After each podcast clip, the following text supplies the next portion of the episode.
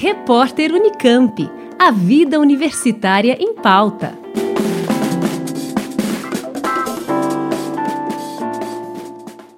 A população brasileira é composta majoritariamente por negros, que, segundo o IBGE, seria a soma dos pardos e pretos.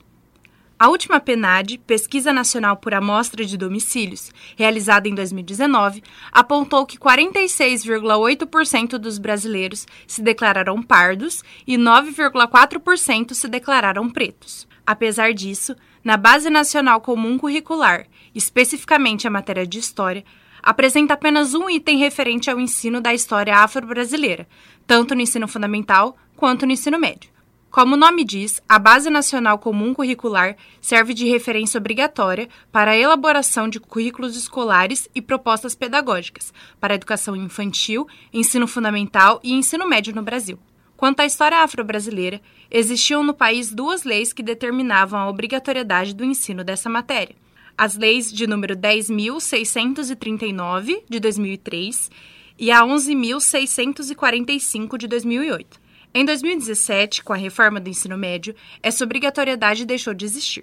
O pós-doutorando de Educação da Faculdade de Filosofia, Ciências e Letras da USP de Ribeirão Preto, Sérgio Souza, explica por que, mesmo em um país em que a maioria da população é negra, existe tão pouco conteúdo voltado ao aprendizado da história afro-brasileira. Esse resultado faz parte de um processo de dominação que é fundado, estruturado no racismo. Você tem outras dimensões da dominação, como o classismo e o machismo, né, que são outras duas dimensões fundamentais, juntamente com o racismo, que definem a desigualdade de direitos, a desigualdade de acessos a bens sociais uh, e as desigualdades diversas, como, por exemplo, desigualdade de renda, que é só uma das desigualdades. Né, quando você tem um processo de uma sociedade profundamente autoritária. E o autoritarismo da sociedade brasileira, ele é em grande, em larga medida, ele é estruturado, então, pelo racismo.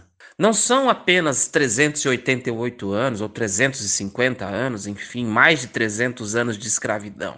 É todo um processo de construção de um, um imaginário, de todo um universo mental, né, de toda um, uma cultura uh, racista. Souza explica que o racismo, depois da abolição da escravidão em 1888, foi transformado durante a República e reforçado na forma de dispositivos legais. Essa cultura racista, essa lógica racista, que não acaba com o fim da abolição. Muito pelo contrário, essa cultura racista que se desenvolveu ao longo de três séculos e meio no Brasil, ela é reelaborada durante a República e até agora a cultura racista ela é reafirmada com vários dispositivos legais, com várias organizações institucionais e também com a disseminação no cotidiano de valores e representações racistas. Souza, que é negro, diz que estudar o conteúdo da história de sua raça, ensinado em sala de aula, eram momentos carregados de significados. Estudar numa escola, e eu estudei mesmo em escolas que sempre hum, colocavam as populações negras como sinônimo de escravos, escravizados, como sinônimo de criminosos uh, e criminosas, ou sinônimo de pessoas ridículas, uh, como por exemplo, assim, a tia Anastácia, essa negra beiçuda, que só fala algo assim como bizarrices, né? Na fala lá da, da Emília, do sítio Pica-Pau Amarelo. Ou então, uh, outros personagens negros que apareciam, como por exemplo, quando eu estava na oitava série, sétima série, a professora de português, ela apresentou uma história, e a maioria das pessoas eram claras naquela escola, porque era no interior de São Paulo, onde você teve uma grande imigração europeia, né?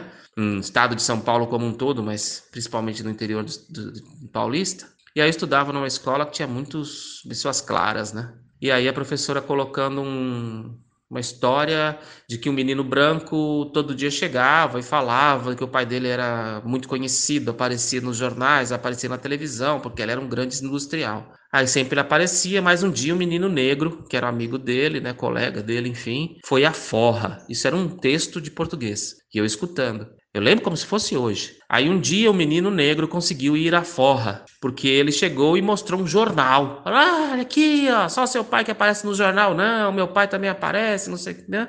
E aí assim vai, começa a contar vantagens e tal. Mas o pai dele apareceu no jornal porque tinha feito um assalto. Nossa, um texto de português num, num livro, que eu lembro que ele era encapado de, de, de, com papel vermelho, eu lembro como se fosse hoje é, que era encapada, a gente usava os livros, né? Eu apagava os livros dos, dos anos anteriores para poder, porque não tinha dinheiro para comprar livro, né? Naquela época não, não distribuía livro. E eu leio. E era sempre assim. A professora Andréa Coelho Lastória, da Faculdade de Filosofia, Ciências e Letras da USP de Ribeirão Preto e orientadora de Souza, explica a importância do estudo da história afro-brasileira na escola. Esta temática é fundamental, não apenas para que os alunos consigam entender um pouco mais sobre o continente africano, ou até mesmo para que eles consigam entender a formação do povo brasileiro. Mas, para além disso, em todas as áreas do conhecimento, história, geografia, artes, língua portuguesa, matemática, ciências, educação física, as línguas, né? Em todas as disciplinas que estão na escola, essa temática deve estar presente. Ou seja, ela não deve ser apenas ensinada, tratada pelo professor de geografia, ou pelo professor de história, ou pelo professor de artes, mas ela deve ser assumida dentro do currículo de todas as disciplinas de todos os componentes curriculares. De acordo com a professora, o ensino da cultura afro-brasileira auxilia na redução do racismo e na construção da cidadania. Eu acredito sim no potencial que a temática da história afro-brasileira e indígena tem para reduzir o racismo no Brasil.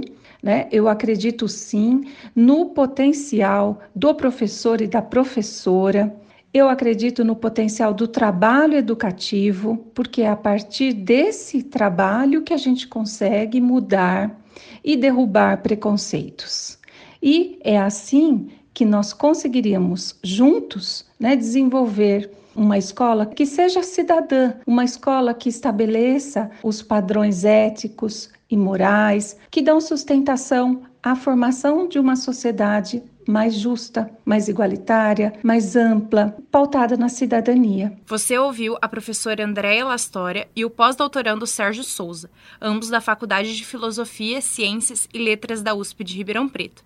Eles falaram sobre a importância do ensino da história afro-brasileira na escola. Laura Oliveira, da Rádio USP. Repórter Unicamp. A vida universitária em pauta.